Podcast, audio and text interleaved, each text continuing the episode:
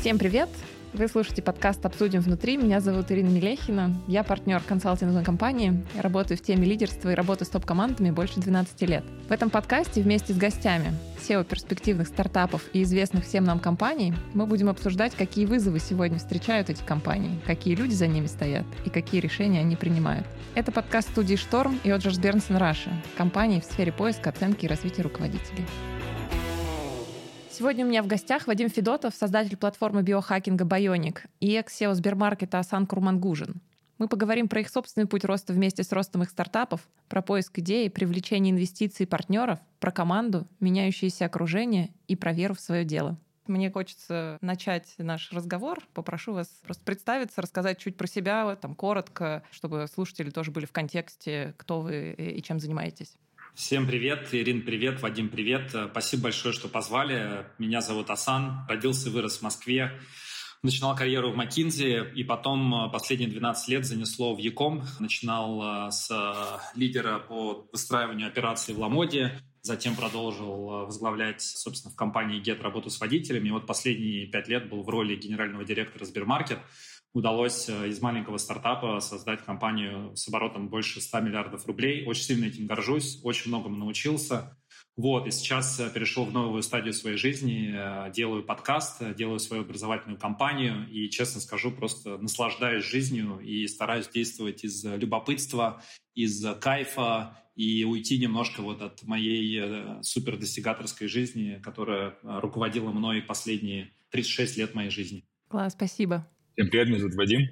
Родился в Питере, уехал в Германию. Профессионально играл в баскетбол, играл за сборную Германии, играл в Америке. Чуть-чуть пошел в консалтинг. Из консалтинга перешел в Группон. Был генеральным директором Группона Восточной Европы. Потом был генеральным директором Газпром Технологии. В 2019 году в Лондоне запустил компанию под названием Bionic. Bionic сегодняшний день в 12 странах. Мы крупнейшая компания, которая проводит на базе диагностики биохимии, анализы и изучает, что потребляется человеку, и представляет решения в сферах микронутриентов и э, самой еды.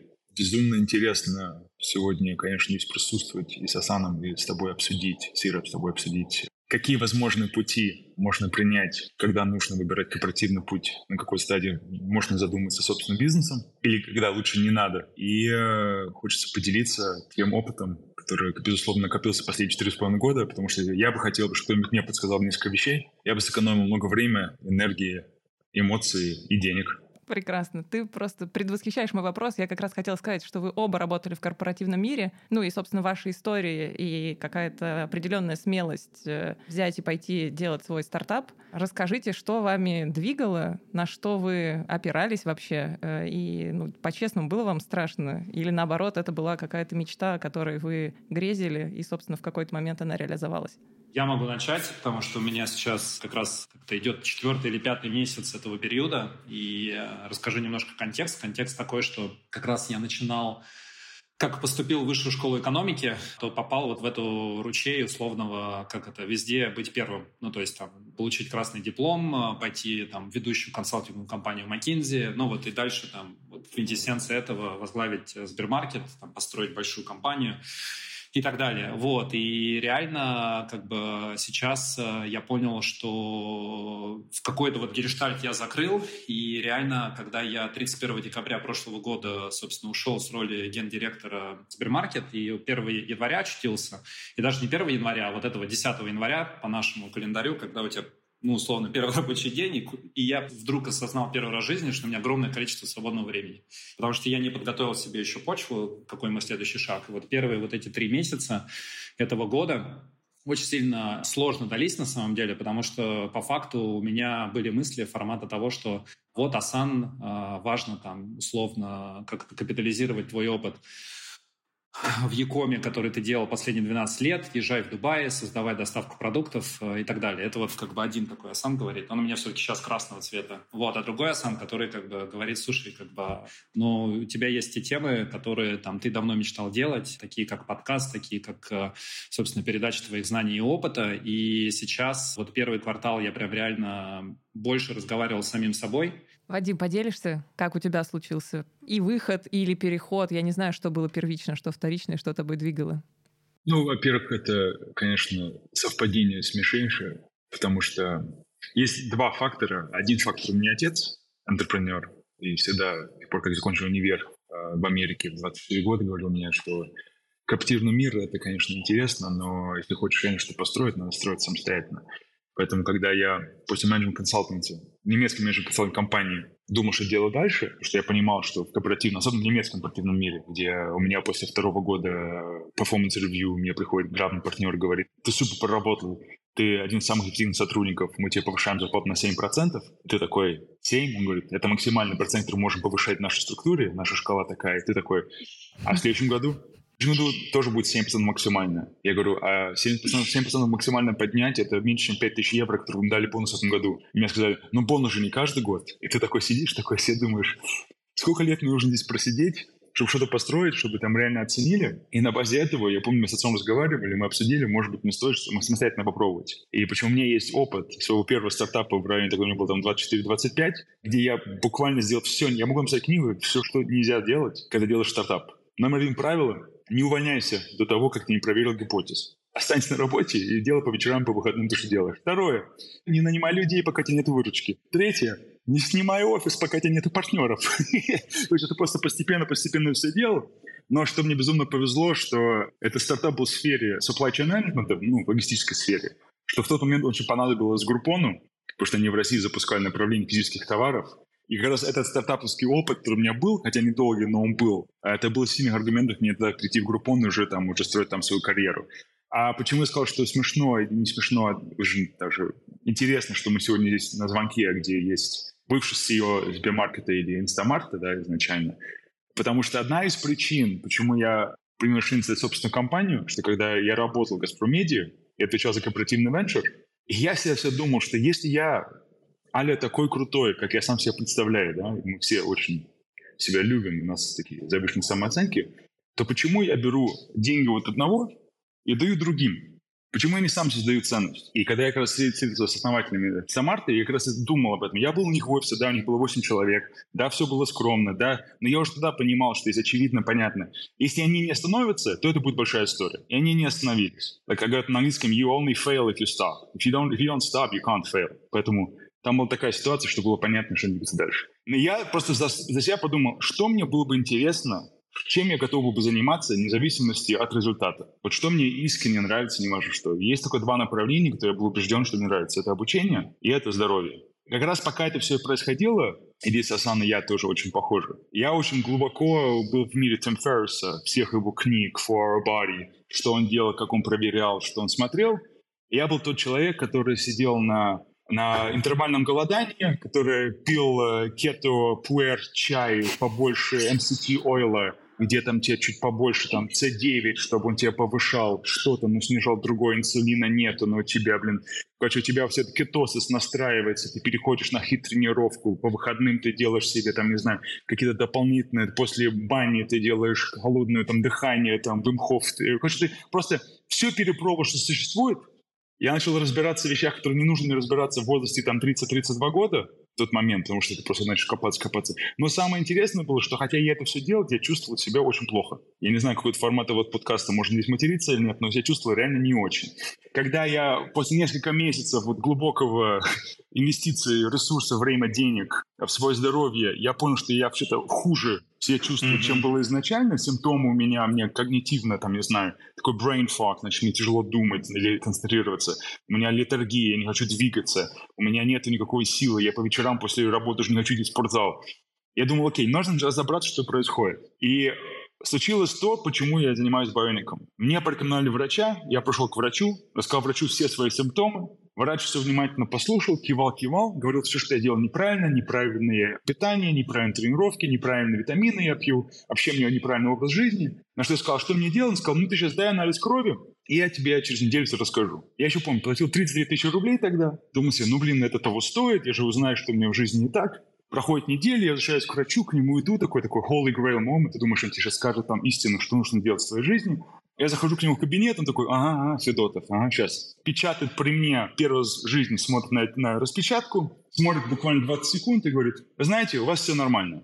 И у меня такой легкий шок, я говорю, что значит все нормально? Мне все симптомы остались. Он говорит, знаете, вы не болеете.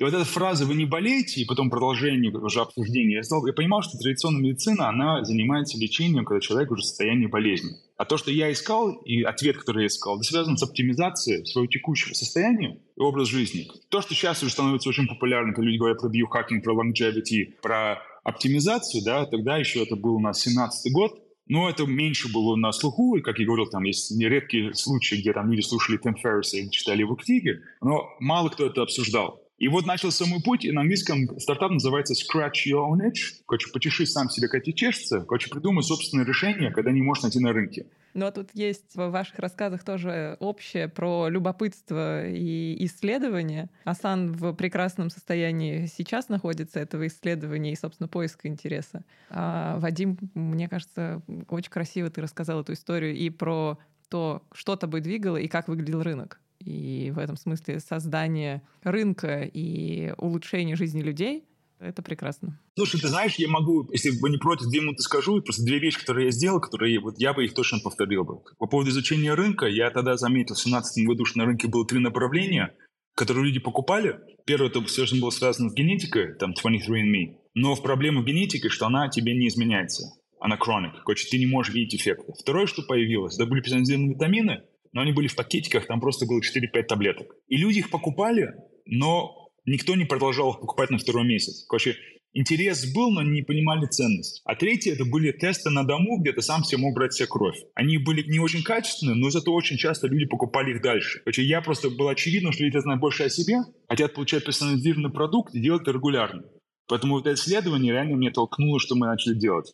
А второе, что мы сделали, что было интересно, до того, как запустить саму компанию, хотелось просто проверить гипотез. Я предложил, когда Bionic существовал, на самом идея Бионика, предложил 40 своим бывшим сотрудникам, не друзьям, почти нет вот этого политического влияния, да, просто бывшим сотрудникам. Они два месяца попробовали, и через два месяца я сказал, теперь надо тебе платить, чтобы принимать это дальше. Просто самый сильный сигнал, то, что твой продукт вообще-то имеет ценность и стоимость, это когда человек должен платить за него. И когда люди начали за это платить, и ты понимаешь, что реально он решает вопрос, он решает задачу, тогда у тебя уже появляется больше уверенности в твой продукт. А то, что один из этих самых первых потребителей вообще в истории компании оказался один из директоров UFC в Америке, UFC это, это MMA, я уверен, что Асан знает, это, это борьба. Да, да. И меня пригласили в конце 2018 года в Лас-Вегас презентовать старшим вице-президентом UFC, и они сказали, никогда в жизни такого продукта еще не видели. Мы же как люди, как основатели, мы же живем в мире, то, что мы делаем ничего особенного, и мы уверены, что уже тысяча таких компаний есть.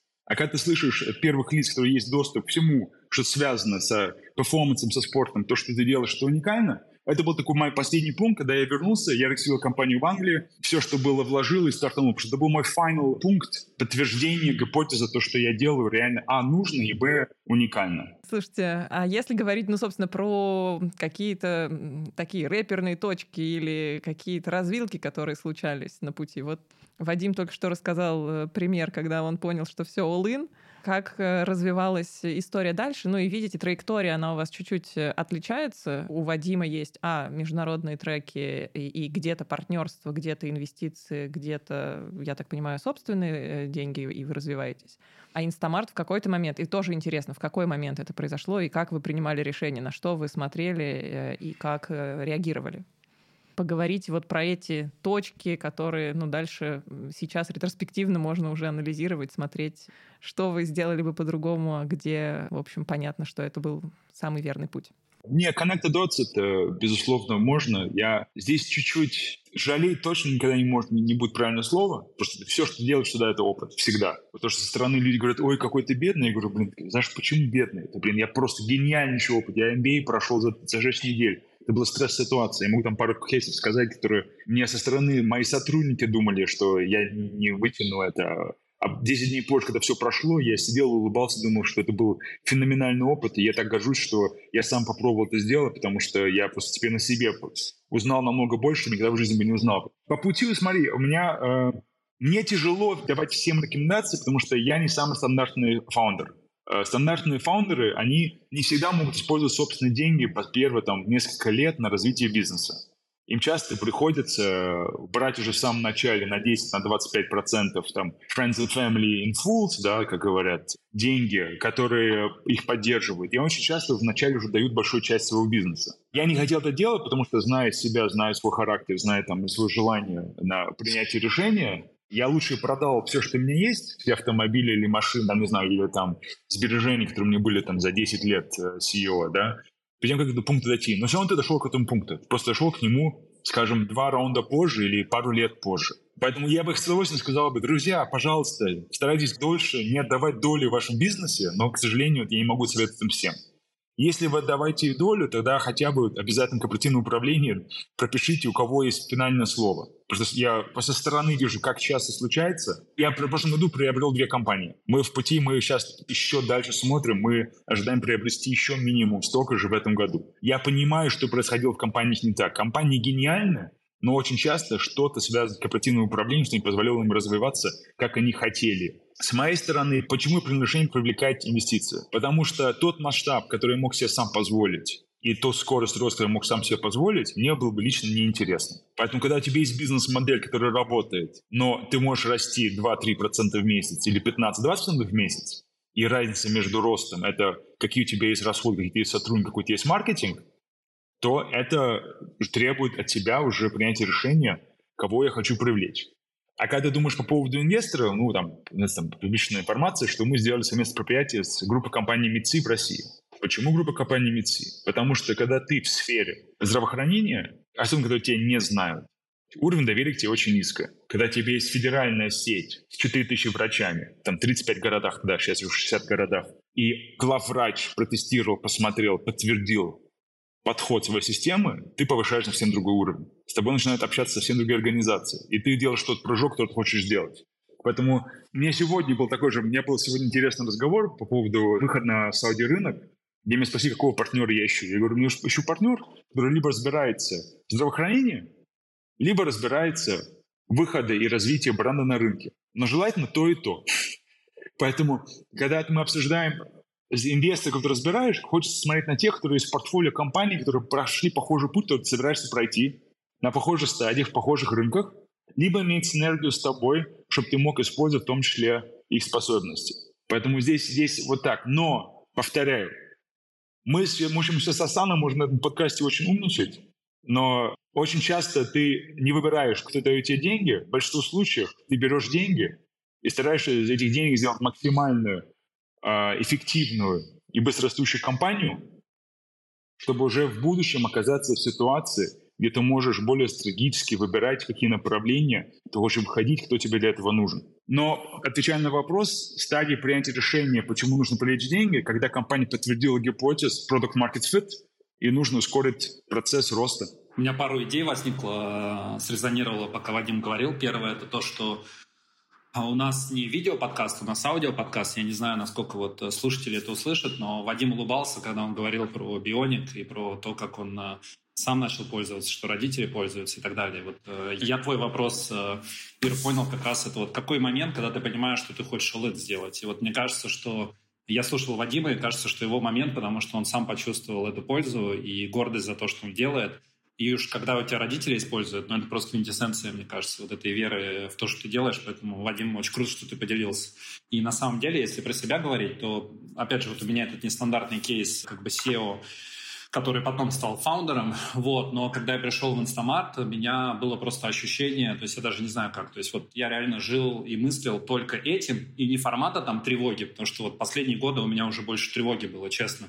Масштаб огромный, куча всего, э, я не знаю там. А вот именно вот первые года у меня было вот, это, вот, вот ровно это чувство. То есть, знаешь, я даже не знаю, как это описать. То есть ты, ты просто не можешь без этого. То есть ты приходишь, к чему бы ты ни прикоснулся, это улучшение, это изменение, это команда и так далее. И вот на самом деле, опять же, там сейчас буквально всего 4-5 месяцев прошло, как я ушел с роли SEO, и сейчас скорее расставляю разные ставки, я это называю, и я сейчас начинаю все прислушиваться. И вот где я точно могу сказать, что я себя представляю через 5 лет продолжающим делать, это вот как раз подкаст. То есть вот я себе представляю э, продолжающим это делать. Возможно, это будет, ну, как бы параллельно с чем-то, но меня факт так зажигает сам процесс, меня так зажигает, когда я готовлюсь к интервью, меня зажигает, когда я вижу комментарии людей, которые говорят, там, я прослушал, и Ну, короче, вот тут я там начинаю менять свою жизнь, потому что я вот такую-то инсайт узнал э, в подкасте. Поэтому я бы, наверное, на твой вопрос ответил. Это то, что вот в какой-то момент ты просто ощущаешь, что то, что ты делаешь, это настолько тебе огромное удовольствие приносит, что ты начинаешь это делать. И второй момент, кстати, тоже очень интересный.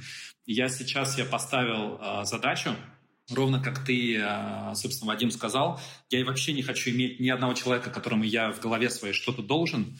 Вот, поэтому все, что я сейчас буду делать там, в ближайшие пару лет, я очень хочу там... Ну, во-первых, я это сам финансирую, а во-вторых, э, я как бы хочу, чтобы это прям супер быстро приносило именно прибыль. Вот, и знаешь, чем меня вдохновляет твоя история? То, что ты сейчас сказал, что вот наступил момент, когда я готов деньги взять. Но самое это прикольное, что самое большое размытие у тебя как раз на меньшей стадии, потому что там это самый большой риск, поэтому у тебя самые дорогие деньги. Поэтому то, что Вадим сделал, и мне кажется, вот мы можем быть примерами как бы тех ребят, кто не предприниматели, условно, там, с скамьи, как Цукерберг студенческой, а вот те ребята, которые уже более там старшем возрасте пошли, вот, и мне кажется, есть плюсы и минусы. Вот я считаю, мой плюс, например, это то, что у меня есть опыт масштабирования, опыт, собственно, выстраивания команд. Ну, то есть я знаю роль SEO, я ее проходил. Вот, но чего мне не хватает, вот честно скажу, Вадим, кстати, мне интересно, был ли у тебя такой момент вот 5 э, или 6 лет назад, когда ты сделал, мне иногда не хватает хулиганства. Мне не хватает, э, знаешь, вот этой штуки, типа, да ладно, как бы ну, короче, пойду, просто выйду на арену и сделаю это. То есть я начинаю думать, а вот здесь должно быть круто, здесь должно быть отлично. Вот тут как бы, что люди скажут, там, мои условные там пиры, как бы SEO больших компаний и так далее. Вот мне иногда немножко не хватает сказать, слушай, а сам как бы, да, конечно, но, блин, давай по хулиганям, давай сейчас пойдем и вот условно запикайте. Вот, э, короче, вместо того, чтобы думать и самим собой разговаривать. Слушай, меня, знаешь, что мне повезло? И э, у меня есть наставник, 12 лет старше, чем я, который очень-очень похожий путь прошел, как я. Международные компании, пошел там большой, огромнейшей кооперации, генеральный директор, публичные компании, вся эта история. И потом сделал собственный стартап. И когда он ушел из должности генерального директора публичной компании, он мне говорит, мне перестали все звонить, кроме два человека. Я никому не должен. И на этот момент я понял, там реально, ради чего люди со мной общались.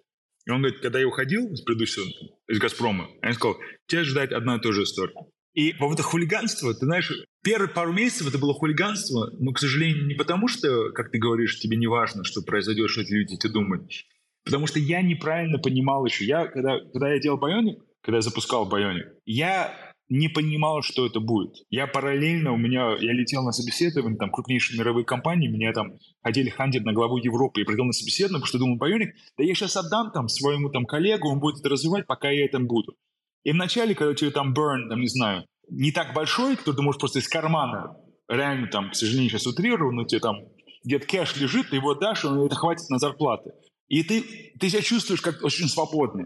Но когда ты уже понимаешь, что, окей, ты пункт all-in прошел, сотрудники уже стоят больше, чем каждый месяц, и ты уже там rate, у тебя уже заканчивается там горизонт комфорта, и ты переходишь уже, ты продаешь свои ассеты.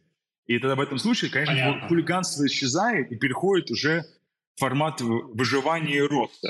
У меня было несколько месяцев хулиганства. Я не сказал бы тебе, что это мне очень помогло, это хулиганство. Наоборот, мне казалось, что для меня лично хулиганство – это был дефокус, и я был менее эффективным.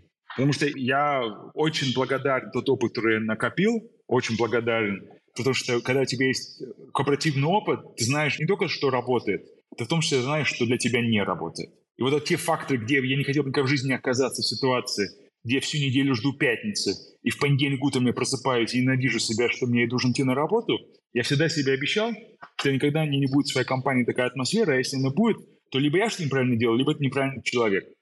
И у нас сейчас в да. мире, у нас сейчас 140 сотрудников, и э, я с удовольствием бы хотел получить обратную связь публично, анонимно от меня, и надеюсь, что из них хотя бы 90% скажут, что они получают тот кайф, тот фан, который я испытывал изначально и до сих пор испытывал. Раз у нас пошел разговор и про партнеров, и про команду, ну и про то, каким образом вообще вы создавали команду, и как команда видоизменялось с ростом бизнеса и с привлечением инвестиций или с привлечением партнеров.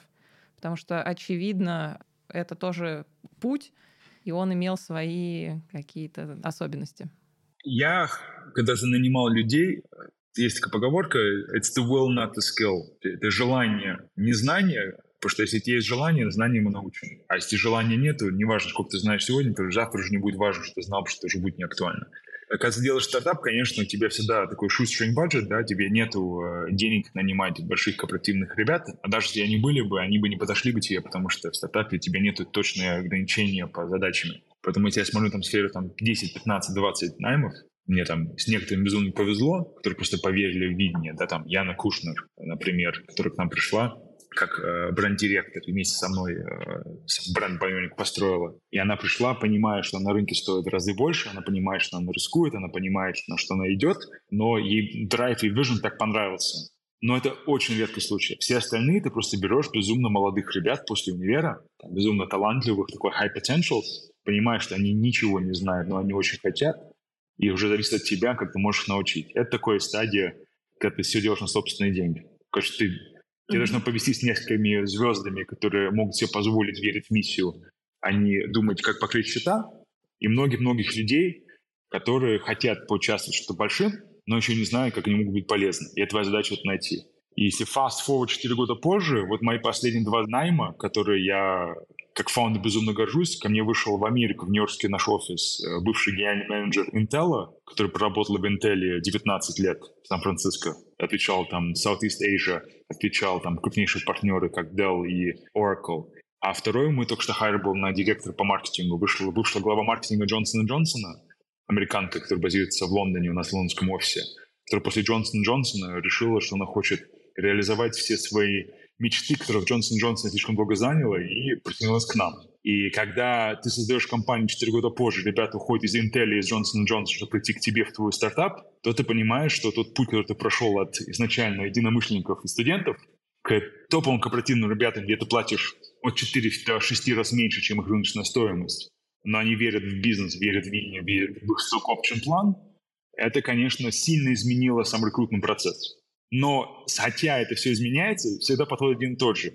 Если человек к тебе приходит ради зарплаты, то это не твой человек. И неважно, зарплата, может быть, растет, но дисконт к рыночной стоимости, он всегда остается похожим, просто стоимость сама, планка сама повышается. Поэтому здесь несколько факторов есть, но одна из, безусловно, ты чувствуешь очень быстро во время собеседования, какие приоритеты у человека. Если это стабильность и доходность, то, поверьте мне, подальше жить от этого. А как твое самоощущение Слушайте, менялось? Прости, пожалуйста, Асан.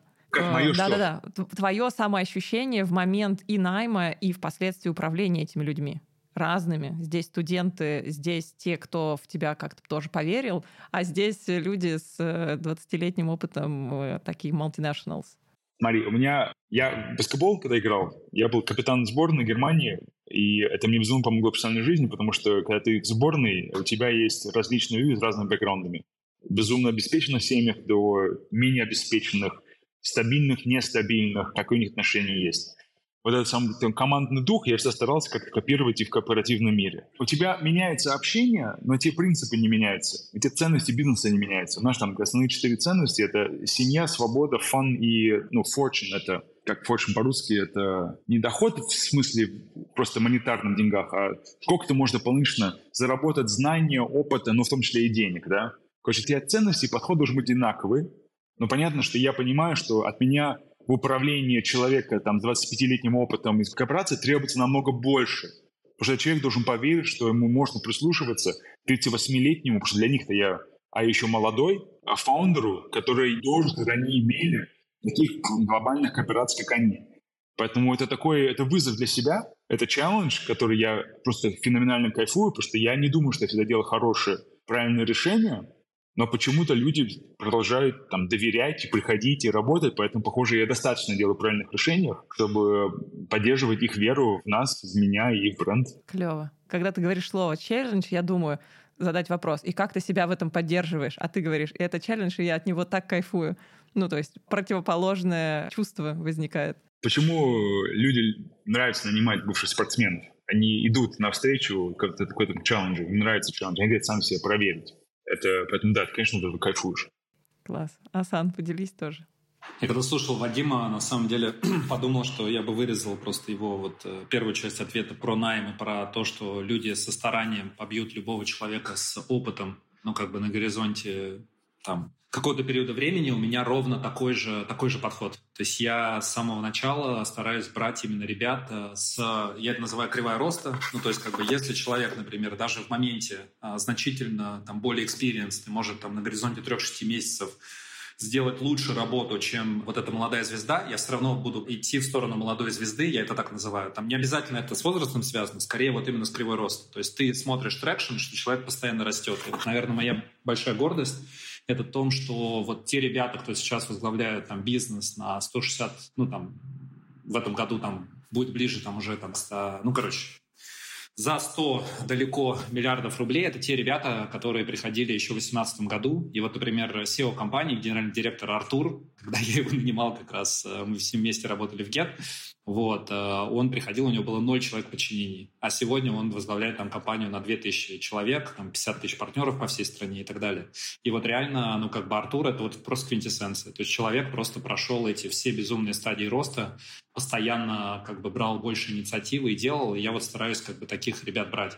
У меня чуть меньше был фокус на experience hires, поэтому мне очень интересно, как у Вадима вот э, те experience hires, которые, которые были наняты. Э, я все равно старался даже в experience hires делать ставку на молодых звезд. То есть нам в какой-то момент, например, финансовый директор World класса присоединился, но он а, сам по себе тоже очень молодой, а, то есть у него так, такой там а, mindset именно развития, там ему лет там, 35, наверное, было на момент, когда он к нам приходил. И вот он сейчас также продолжает, то есть неважно какой масштаб, то есть это вопрос то, как человек мыслит, и готов ли он или она вот к, этой, к этому росту, который стартап проходит. Для меня это гораздо важнее, чем вот реально те знания, да, даже талант, на самом деле, который есть в моменте, скорее вот готов ли человек к этому росту или нет. И вторая вещь, которая, мне кажется, Вадим очень сильно резонирует, это то, что, мне кажется, в команде одна из, наверное, самых важных вещей, которую, мне кажется, я интуитивно сделал, а сейчас я это точно буду делать осознанно, это то, что я в какой-то момент, опять же, мне безумно повезло, потому что в Инстамарт работал 20 человек, так как с моим приходом и там с амбициозными целями и э, с моими ожиданиями там из 20 человек, которые на тот момент были, наверное, порядка 18 ушло в итоге, и мне приходилось всех нанимать. И я натурально просто нанимал тех людей, которые мне близки по ценностям.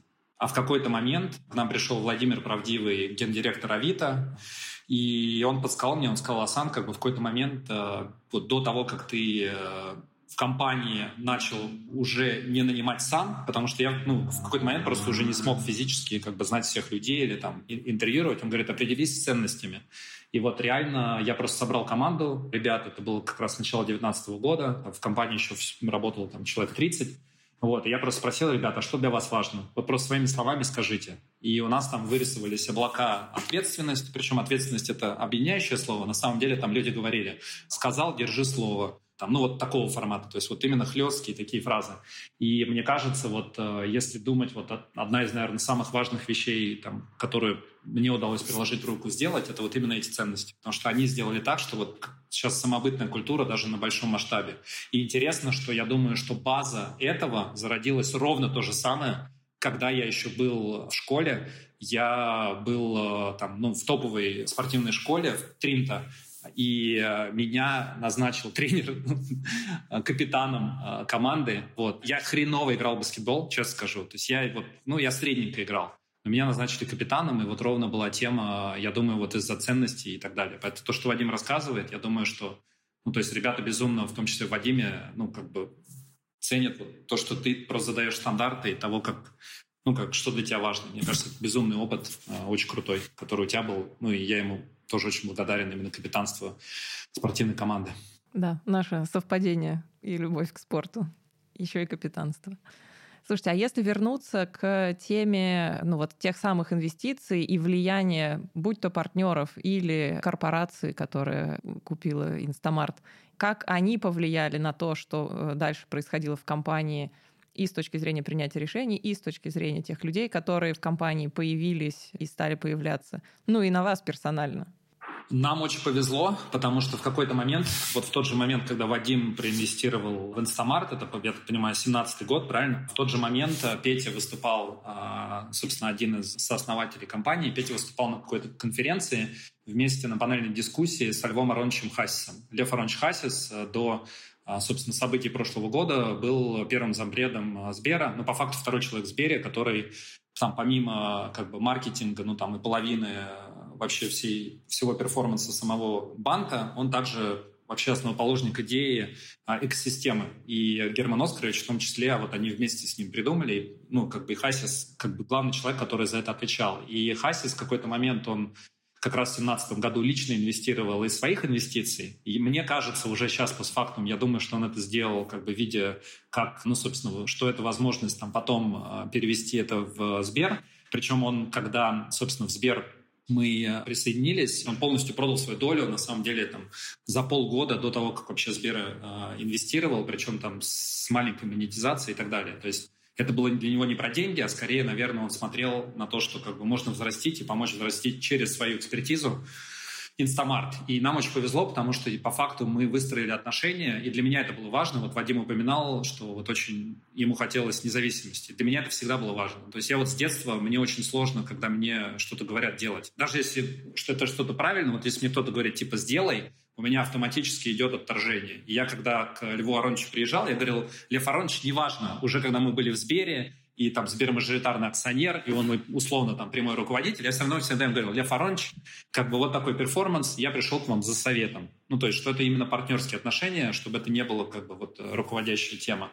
Вот, а, поэтому, наверное, вот это вот, ну, в неком смысле нам помогло, потому что как бы удавалось иметь очень большую независимость в рамках э, принятия решений. То есть мы просто договаривались и договариваемся по метрикам. Ну, условно, там две ключевых цифры. Это оборот, и это там те инвестиции, которые вкладываются в то, что этот оборот достичь. А дальше, ну, как бы делай внутри, что хочешь. Понятно, что там есть темы экосистемные, которые скорее стратегически важные. Ну, как бы здесь ты э, как-то помогаешь как раз и где-то даже лидируешь, чтобы система развивалась.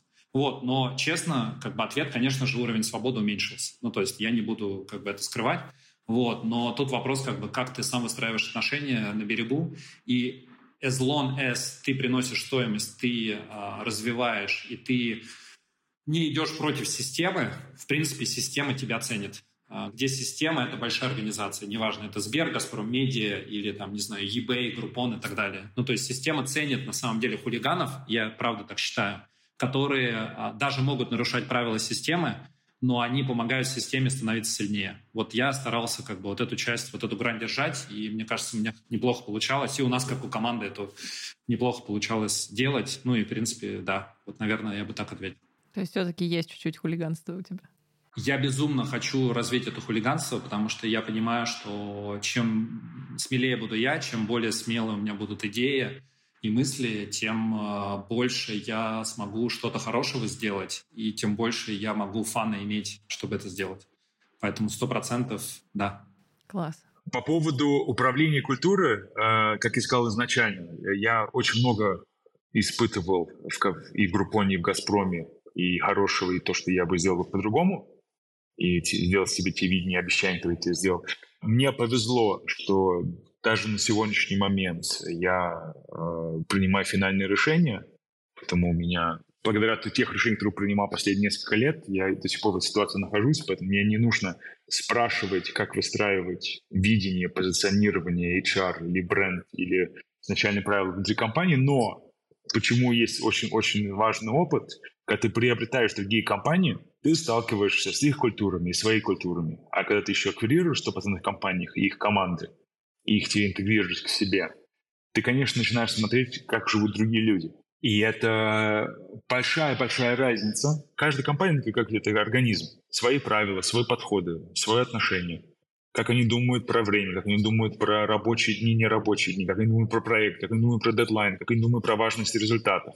Я должен сказать, что тот опыт в прошлом году, где мы и в январе приобрели, и летом приобрели компанию, и потом их полностью интегрировали, это был колоссальный опыт с точки зрения HR. Потому что эти люди не верили в Байоник, они не приходили в Байоник, они не верили в Вадима, они не понимали видения Вадима. Они сегодня не работали там, а сегодня там уже не работают. Теперь какой-то двухметровый чел говорит им, что делать. Или хоть, хоть не говорит, что делать, а просто объясняет, чем они занимаются. И должен их убедить, то, что ты чем-то занимаешься, это круче, чем то, что они занимались до тебя. И должен им объяснить, что как мы относимся к делам, это по-другому, чем мы не относились. Конечно, здесь ты сталкиваешься с большим-большим изначально люди же не любят изменения, и здесь надо очень долго и очень так кропотливость, по-русски такое слово, если по не, не русский не очень. Постепенно, о, постепенно, э, нужно доказывать сам себя как бренд, как HR-бренд, как работодатель и как вообще как компания. Почему стоит прислушиваться к твоим подходам и менять их подход на свой. Поэтому у меня был такой внутренний, скажем, доказательство, которое должен был пройти для новых сотрудников, а когда ты говоришь про там 30-40% новых сотрудников за один день, как новый организм, нужно сначала его принять, и мы это проходили в прошлом году. А ты сам свои ценности э, поменял, когда ты увидел, что, может быть, какие-то подходы из тех компаний, которые... Даже не свои ценности, компании ценности. Ты как-то видоизменил? Я сейчас скажу вещь, которую не надо говорить, но я ничего не изменил, я тебе больше скажу. У нас всех есть такой синдром импостер. Импостер синдром по-русски, я не знаю, человек, притворяется, что он круче, чем он есть. Да, да, Что-то да. такое, да? Да. И он очень сильно развит, в том числе у основателя. Я уверен, на самом деле он тоже есть. И мы всегда думаем, что а если кто-нибудь узнает, что я вообще-то не такой крутой, как я есть. Ты постоянно переживаешь, что кто-нибудь утром проснется, или ты утром проснешься и прочитаешь про себя всю правду. Думаешь, а блин, ты вообще-то никакой, не такой умный, ты не, ничего ты не делаешь особенно. Вот что я понял про себя, что меня реально успокоило. Когда мы приобрели, приобрели другие компании, я понял, что все нормально. Мы все правильно делаем, мы на правильном пути, у нас правильная культура, мы правильно носимся людьми. Те люди, которые были на грани увольнения или бурнаута, 3, 4, 6 месяцев позже стали суперзвездами нашей организации. Overperformance wow. показываются. Wow. Ко мне приходят и говорят, плати мне меньше зарплаты, дай мне просто сток в компании. Это вот, вот wow. это, это то отношение. Мы сегодня, у меня CFO пришел из Deliveroo, Джеймс Харди, который я сделал как раз кофаундером, он пришел 3,5 года назад. Я ему говорю, представь себе, что у нас сейчас наши звезды, те люди, которые те компании, когда мы приобрели, нам сказали, на них нельзя рассчитывать, они никогда ничего не сделают полезно. А теперь это наши основные драйверы внутри коллектива. И вот эти истории, где ты просто понимаешь, что ты создал тот фундамент, где люди могут реально расти, как ты сказал, high potential, вне зависимости от возраста, да? И, и поэтому я верю, что те ценности, которые мы построили, они не идеальные, но они, безусловно, лучше подходят для перформанса, чем те, которые мы видели изнутри или со стороны. У меня был вопрос про то, что с вами происходило с самими. Ну, то есть, как выдержать вот эту историю про то, что, знаешь, как у нас это говорят? У нас говорят, э, компания переросла, э, ну, там, собственника, основателя, и его компетенции больше недостаточно. Вот что, ну, там, встречались ли вы с таким, и что вы с этим делали? Я могу сказать смешную историю. Группон, когда я пришел в Группон в 2011 году, это было до IPO, а основатель Эндрю Мейсон. Прикольный парень, любит свою кошку, там, такой добрый, веселенький американец. Очень талантливый, очень хороший, но всегда со стороны его всегда чуть-чуть хотелось от него чуть больше корпоративного, такого большого, такого типичного Forbes, там, Forbes CEO. Я помню, что когда его убрали с должности основателя, его ну, сняли с поста, уволили. Главный акционер вышел, сказал, что Энджу молодец, он тот человек, который провел нас от 0 миллионов оценки до 5 миллиардов, а теперь нам нужен человек, который берет нас от 5 миллиардов до 20 миллиардов оценки. Но любой человек, который знает, что случилось с Группоном, они могут тут почитать, посмотреть, что они были неправы. Энджел был тот человек, который мог бы нас и провести дальше, а это не случилось. Есть же закон Питерс Law, да, что каждый человек один на своей жизни окажется на должности одну выше, чем он потянет. Короче, Питерс Law, безусловно, существует для нас всех. Я прекрасно... Я надеюсь, что Байоник достигнет очень скоро тот размер, где я больше не потяну. Я безумно это, это моя мечта, как основатель этого бренда, который как сочувствует как отец Байоника, как э, человек. Если мне борт скажет, момент наступит, я, безусловно, послушаю и э, внимательно в моих целях, моих личных интересах готов это рассмотреть. Короче, здесь никакой нету наивности вообще, наоборот. Повторяю, я надеюсь, что мы там окажемся. Есть ли у меня ощущение, что мы там уже оказались сегодня? Нет. Такое ощущение сегодня нет. У меня есть ощущение, что у нас еще впереди 18 стран ближайших двух лет, и выручка должна вырасти в раза три, три с половиной. Плюс я хочу приобрести еще пару компаний, которые, мне кажется, очень хорошо вложатся в нашу собственную экосистему. Я, здесь чуть-чуть Э, терминологию от Асана убираю, мне, мне экосистема в другом направлении э, строится. Поэтому я более чем открыт к такими разговорами. Я знаю, что этот момент когда-нибудь наступит. Я надеюсь, что он наступит. Но я надеюсь, что он наступит из-за того, что мы слишком быстро растем, и я уже не способен. А не потому, что есть вопросы к моим потенциалам или способностям. Ир, я знаешь, как отвечу на твой вопрос, э, что я в какой-то момент, вот как раз мне пришло осознание, что я не только генеральный директор, но и основатель. И я понял, что это две разных роли. Ну, то есть роль основателя, она одна, роль генерального директора — это наемный, ну, как бы, там, ты можешь совмещать, ну, короче, есть два асана. Есть асан-основатель, есть асан-генеральный директор. И наоборот, как бы, задача основателя — это сделать так, что генеральный директор — это лучший человек, кто на этой роли находится. Поэтому в какой-то момент, как бы, когда я понял, что, ну, вот, э, что вот той мотивации, которая у меня была пять лет назад, у меня ее уже нету, то, конечно же, ну, то есть первая идея, как бы, окей, кто лучший генеральный директор? А так как у нас очень, ну, culture-based компания, ну, то есть люди настолько близки друг к другу, и Артур себя так круто проявлял, ну, как бы Артур, я считаю, на данном этапе там значительно ну, я не знаю, значительно, незначительно, есть разные версии, но, в общем, я уверен, что, исходя из комбинации скиллсета Артура и его мотивации и меня, точно он в этом году лучше и на ближайшем там 3-5-летнем цикле лучше SEO для компании Сбермаркет, чем Асан Курмангушин. Сейчас я спокойно об этом говорю, оставаясь сооснователем компании, оставаясь акционером компании, вот, и мне об этом спокойно, и даже наоборот, я как бы безумно радуюсь успеху, я его, ну, помогаю ему, я менторю команду, там топ-20 человек, собственно, и, и безумно рад. В какой-то момент, Вадим, ты упоминал про то, что понятно, что можно думать э, и выбирать, но иногда просто нужны деньги, э, и поэтому нужны какие-то, ну, не знаю, маркеры, подсказки, решения, на которые точно имеет обратить внимание для того, чтобы бизнес продолжал расти, ребенок продолжал развиваться, и чтобы можно было в конечном итоге его отвести в школу, а потом радоваться на его выпускном. Я могу быстро пробежаться по поводу советов. Не ждите, пока вы думаете, что продукт готов. Вы никогда не дойдете до этого момента. Пусть рынок вам скажет, что готов, рынок вам будет подсказывать.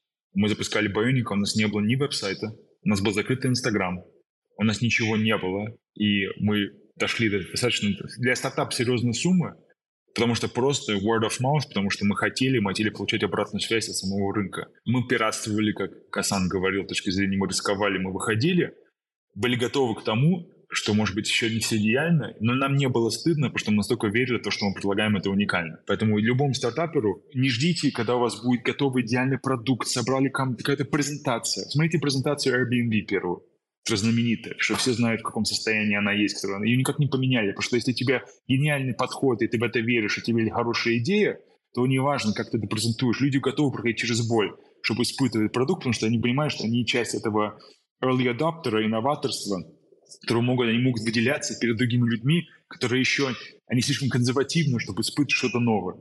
Поэтому первое, дайте рынку возможность дать обратную связь максимально быстро. То, что я изначально сказал, вот этот гипотез проверять, не обязательно для этого нужно уволиться с работы. Повторяю, что стабильность нужна 95%, и это сейчас даже, я сказал бы, это заниженная цена, цифра. Я думаю, что 98% всех стартапов, они не возвращают те вложенные время и деньги, которые люди вкладывают в них на горизонте пяти лет. Поэтому здесь со стороны проверяйте гипотез. По поводу привлечения средств, если у вас есть обратная связь от рынка, что продукт нужен, а это вы можете проверять с точки зрения, как часто платят, сколько рекомендуют, какой у тебя есть реферальная система от людей, которым нравится, они потребляют продолжают покупать, тогда нужно привлекать деньги на масштабирование. А вот масштабирование сколько нужно поднять денег, сколько нужно размыться. есть одно правило – бери больше, чем предлагают. Никогда не думай, что а я поменьше возьму, надо когда дают деньги, надо брать, потому что случится столько по пути, что ты не рассчитывал. Я сейчас не говорю только, только про ковид или другие вещи, когда ты не, больше не можешь принимать некоторые кредитные карты или какие-то системы отключаются или что-то такое, то ты не рассчитывал заранее. Просто нужно, если есть product market fit, и, тебе, и люди дают под твое имя, под твою идею деньги, надо брать и развивать. А и последнее, то, что мы уже намекнули, будьте готовы потерять много друзей или людей, которые ты казалось, что твои друзья.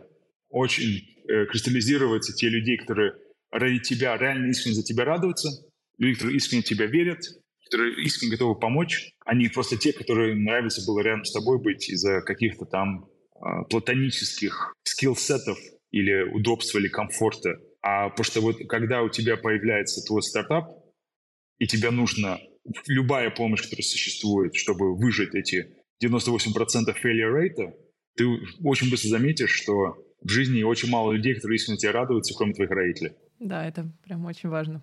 Ира, Спасибо. если я услышал твой вопрос, в том числе про инвестиции, там, когда брать в каком количестве и так далее. Мне кажется, вот первое, что бы я сказал человеку, это то, чтобы он или она разобрались вообще, что они хотят. Ну, мы предполагаем, что это основатель.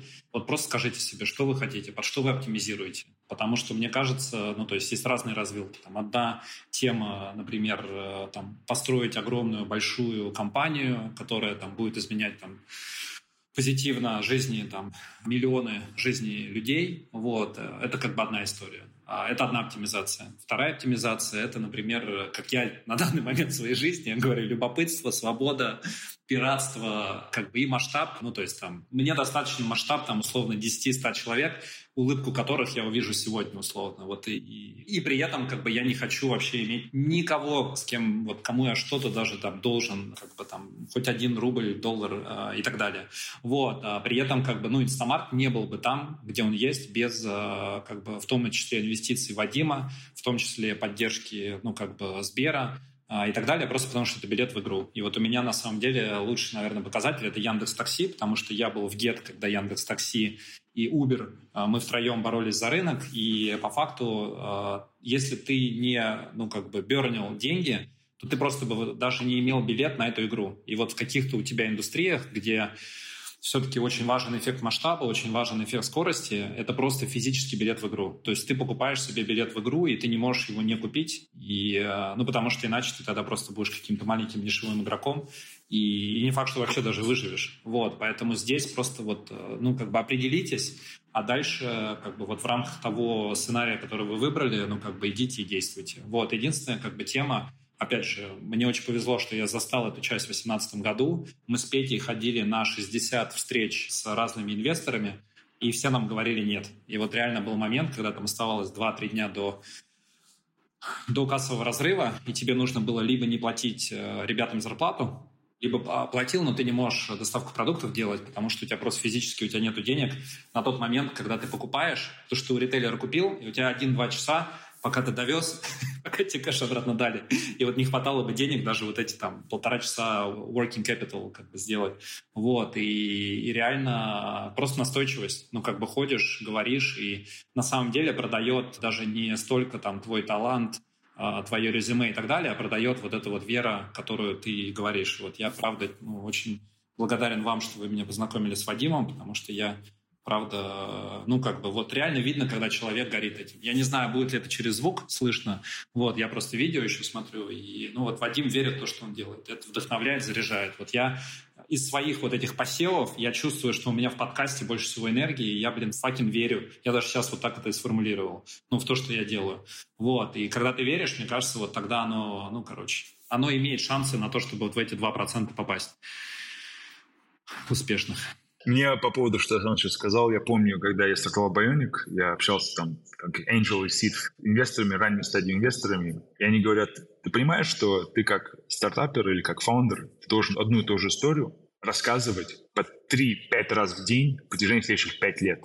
Ты должен ее рассказывать каждый день за той же улыбкой, которую ты рассказываешь первым днем. Я говорю, это невозможно. Я вам искренне говорю, я человек, который не очень любит улыбаться, как вы заметили в самом начале этого звонка и интроверт, но я, когда говорю про Bionic, вот five years in, да, пять лет позже, откуда ты появилась, что ты решила, кто это пользуется, что мы делаем, как это влияет, я сам себе просыпаюсь каждый раз, и я хочу передать максимально близко, точно, почему то, что мы делаем, я считаю, это так важно. И я всем желаю найти ту одну вещь, которая позволяет вам на такое протяжение, на и так часто наслаждаться сам, сам собой, то, что ты делаешь, и получать такой драйв и кайф, потому что это, я считаю, это самый большой подарок, который ты можешь себе сделать, найти эту жи- вещь в жизни, которой ты горишь и на много-много лет. Поэтому, на очень важно, что ты заметил, потому что изначально, когда я создал компанию, мне так сказали, я не верю, что это возможно, я думал, что это какая-то иллюзия. А это оказывается, что это возможно, но очень-очень редко. Я вчера женой Никосию, на Кипр, где мы сейчас живем, приехал Джордан Питерсон. Это вот автор, который 12 Rules of Life написал. И он очень красиво в своем стиле сказал. Он сказал, что, ну, в принципе, жизнь, она тяжелая, как бы, и мы как это, она трагична, вот, и у нее красивая фраза была, но если ты нашел что-то, чем тебе worthwhile to do, я не знаю, как по-русски это перевести, то жизнь не настолько трагична. А вот он как-то так красиво сформулировал, и я вот ровно так себя ощущаю. То есть я вот э, реально, когда я в 2018 году в Инстамарт пришел, это просто какое-то вот, я не знаю, какое-то чувство восторга. Я не знаю, как это описать. То есть ты приходишь, там неважно, какие там челленджи, вызовы, ты просто, ну, то есть ты просто это делаешь. И я вот сейчас безумно, как-то безумно, не короче, не безумно, я верю, что я сейчас найду вот этот следующий свой вызов, я уже чувствую, вот опять же, очень много про подкаст говорил, что это подкаст, возможно, что-то еще, поэтому полностью присоединюсь, как бы найдите вот дело, которым вы на данный момент будете зажигаться, потому что оно не обязательно на самом деле на всю жизнь, оно может быть там на 5 лет, может быть на 10, может на 15, но как бы если вы его нашли, мне кажется, она жизнь становится проще в неком смысле на самом-то деле, вот, поэтому так. В общем, Джордан Питерсон поддерживает слова Вадима. Круто. Я на самом деле слушаю вас обоих и вдохновлена тем, кто пришел в первый подкаст ко мне, потому что, глядя на вас, и правда, видео, оно дает эффект э, и горящих глаз, и улыбок, э, и ну, вот этой искренности. Ну и какие-то выводы, любопытство, вера, ну и понимание, зачем тебе это нужно. Если ты, там, не знаю, хочешь заработать денег э, и думаешь только про это, это точно тебя не приведет э, туда, где ты хочешь оказаться. Ну и я, я, я в своей работе тоже каждый раз смотрю на мотивацию и на то, что человеку хочется делать, а не то, что он может, потому что понятно, что может. Он много научили нас разному и в школе, и в корпоративном мире. Вот, поэтому круто, спасибо вам, что поделились.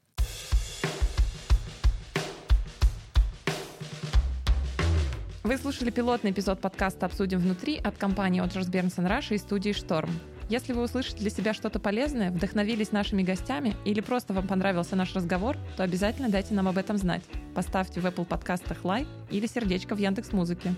А еще посоветуйте наш подкаст друзьям и возвращайтесь. Мы будем выходить каждые две недели.